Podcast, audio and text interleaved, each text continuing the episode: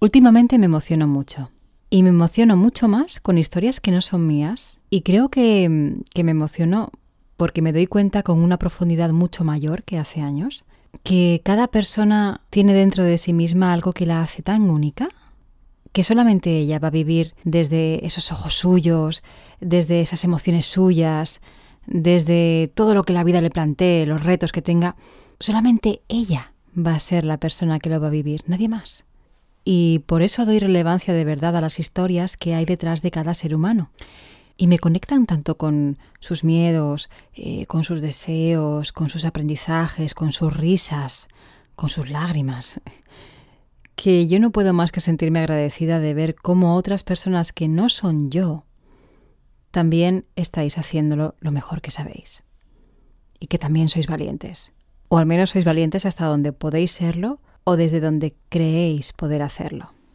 Eso, reconocer eso, me hace más humana, no más débil. Y esa sensibilidad que no nos inmuniza al otro, sino que nos lo trae de vuelta como un espejo, es verdaderamente un superpoder. Empezamos. Esto es Introvisionarias, un podcast de desarrollo personal donde puedes aprender a crecer por dentro. Porque es un podcast, pero sobre todo es una filosofía. Introvisionar es el arte de darte la vuelta y aprender a ser dentro para estar fuera. La semana pasada recibí un premio. Un premio al emprendimiento que honestamente no me lo esperaba. Para mí ha sido un extra extraordinario, si me permites la redundancia, porque pone énfasis en algo que llevaba esperando mucho tiempo y que por fin veo que tiene sostén, que es la labor social, la parte social de mi emprendimiento, que ya va a poder empezar a comenzar su camino. Estoy muy contenta. Y es que todas y todos pasamos por momentos en los que se nos fastidia fastidia, por poner un verbo apto para, para todo el mundo, en la que se nos fastidia todo, todo. O al menos lo vivimos y lo sentimos así.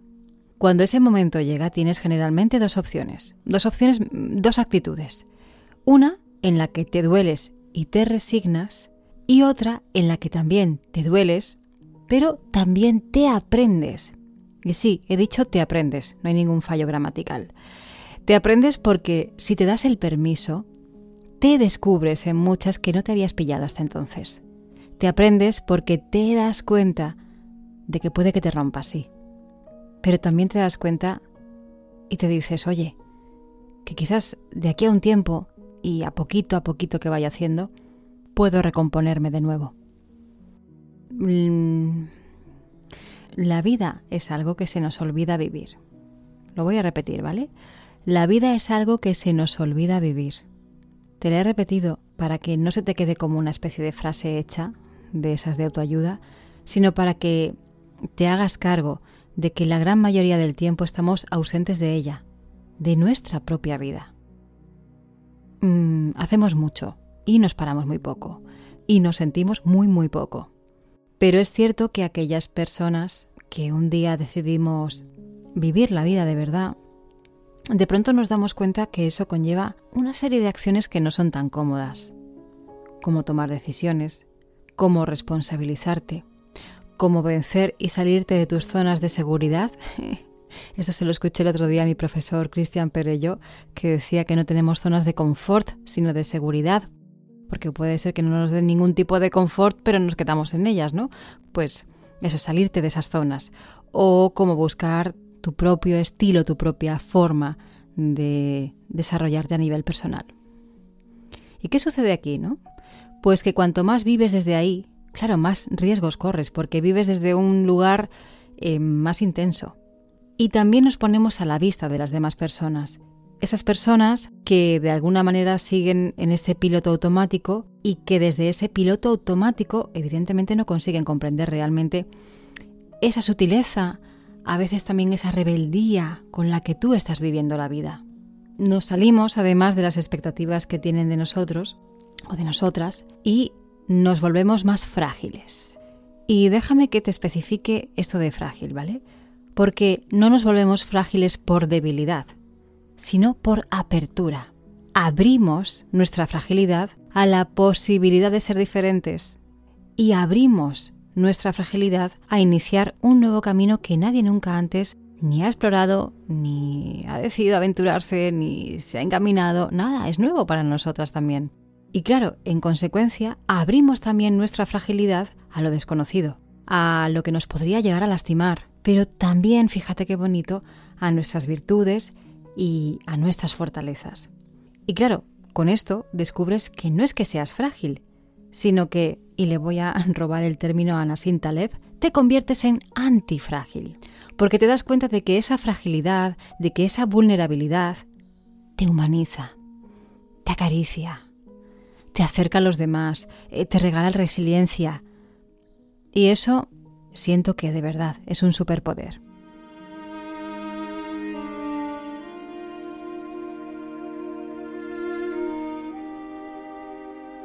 La vida es increíble si te decides a experimentarla así. Bosteza 13. Eh, sin resignarte y aprendiéndote. Porque ella no funciona, la vida no funciona en línea recta. De hecho, te va a traer problemas, te va a traer retos, se va a poner muy cuesta arriba, porque en ocasiones es muy exigente, mm, es incierta, se vuelve caprichosa o te pone contra la espada y la pared. Y te va a llevar del amor al dolor, eh, de la belleza a la tristeza, del éxito al desengaño, y además sin paños calientes de un día para otro.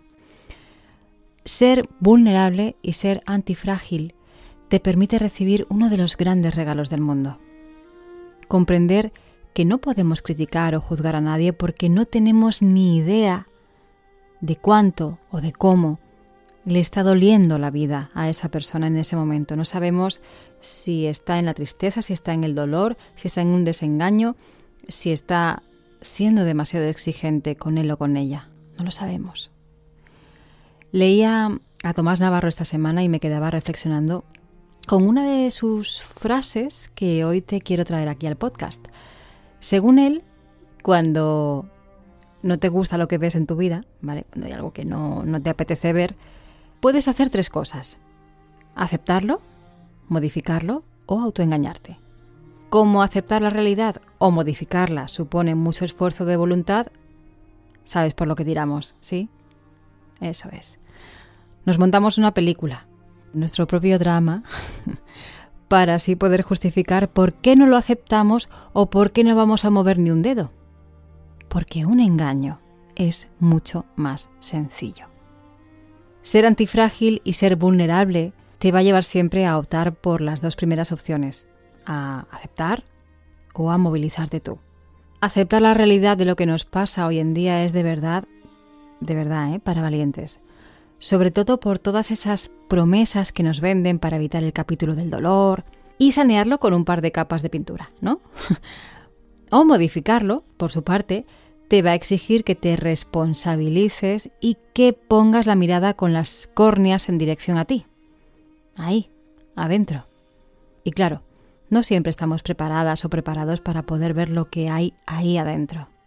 Pero que, insisto, es un acto de fe, es un acto de valentía la... Mm, voy a llamarlo de una manera bonita. La sabiduría del corazón no entiende de buenos y de malos, solo entiende de conciencia.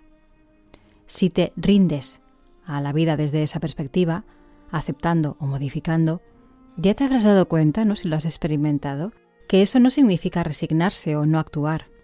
A lo que se refiere es a dejar de discutir contigo o con quien sea de que eso que no te gusta por favor sea de un modo distinto, porque no va, no va a cambiar. Eso va a seguir siendo así. Y aunque en nuestra cultura occidental se sigue alimentando que rendirse es un fracaso, eh, hasta un acto de cobardía, ¿por qué no te das en este capítulo em, al menos el permiso de dudar de eso? Yo sé que estamos llenos por todas partes con libros, con cuentas de redes sociales, con eh, publicaciones en Instagram, por ejemplo, que nos sugieren que nos esforcemos, que luchemos, ¿no? Eh, que consigamos, que resistamos, que huyamos de las emociones menos bonitas, y aquí bonitas lo voy a poner si me permites entre comillas, Es decir, que nos enseñan a sobrevivir. Pero no tenemos ni idea. No nos enseñan a vivir lo complicado. Eh, no nos enseñan a em, surfear un poco los golpes de realidad. Y tampoco nos enseñan, ni muchísimo menos, a superar o transitar cualquier tipo de final. Así que te invito a que reflexiones tú aquí, ahora, si estás ahí, ¿no? Si te estás esforzando, si estás luchando, si estás resistiendo. Primero quiero que te preguntes a qué te esfuerzas, a qué luchas, a qué resistes. Y después, quizás esta es la más complicada, ¿no? ¿Para qué te estás esforzando? ¿Para qué estás luchando? ¿Para qué te estás resistiendo? Si quizás es una forma de huir de algo o de alguien, o si es que vas con demasiada prisa y no te puedes ni tan siquiera parar a estar contigo, o quizás, no sé, planteate por qué te preocupas tanto. Al final, abrirte y sentirte, o abrirte a sentirte y a ver de frente tus propios miedos, no es tan duro. Bueno, a ver, voy a modificar esto un poco. Puede ser que sea muy duro, pero al menos no acaba contigo. Eso nunca va a pasar, nunca va a acabar contigo.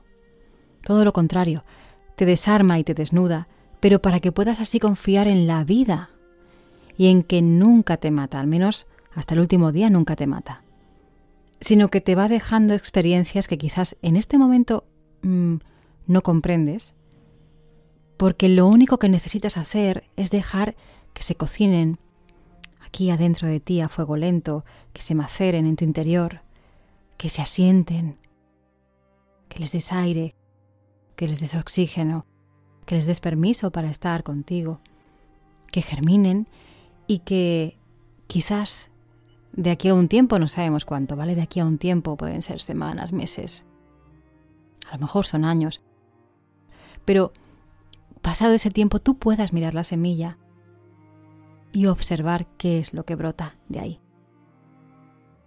Ten en cuenta que puede que estés haciéndolo lo mejor que sabes, de hecho, doy fe a que ahora mismo lo estás haciendo lo mejor que sabes, pero aún así te falte lo esencial.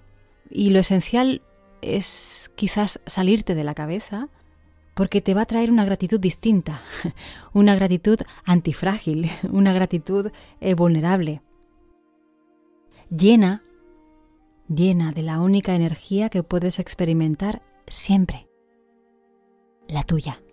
Introvisionarias. Ser dentro para estar fuera.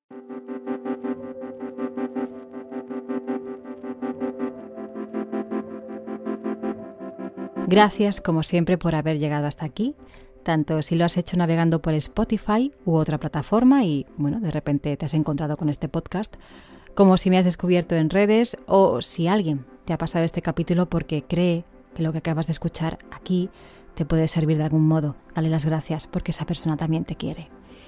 Es verdad que me encantaría que pudiéramos charlar acerca de, pues no sé, cómo entiendes si vives tú esa vulnerabilidad y mm, si ahora mismo te escuece o si estás en el camino de descubrir qué te quiere contar o quizás como yo, como esta que te habla al otro lado, has decidido tomarla como una especie de gran maestra que, entre otras cosas, a mí ahora mismo me han permitido crear este podcast, donde generalmente hablo en primera persona y ofreciéndote lo único que tengo, que es mi experiencia y lo que he aprendido de ella, o al menos todavía a día de hoy intento aprender. Así que te animo a que si te ha gustado lo que has escuchado en este episodio o crees que hay alguien a quien esto le puede ayudar, que se lo compartas. Porque hacer tribu es saber que somos esa huella, que somos ese clic que dejamos en los demás. Por favor, cuídate bien y al menos hasta el próximo capítulo, sonríe, sonríe siempre. Si quieres, puedes seguirme en redes sociales. Búscame en Instagram, TikTok y YouTube como Rocío Moreno Coach.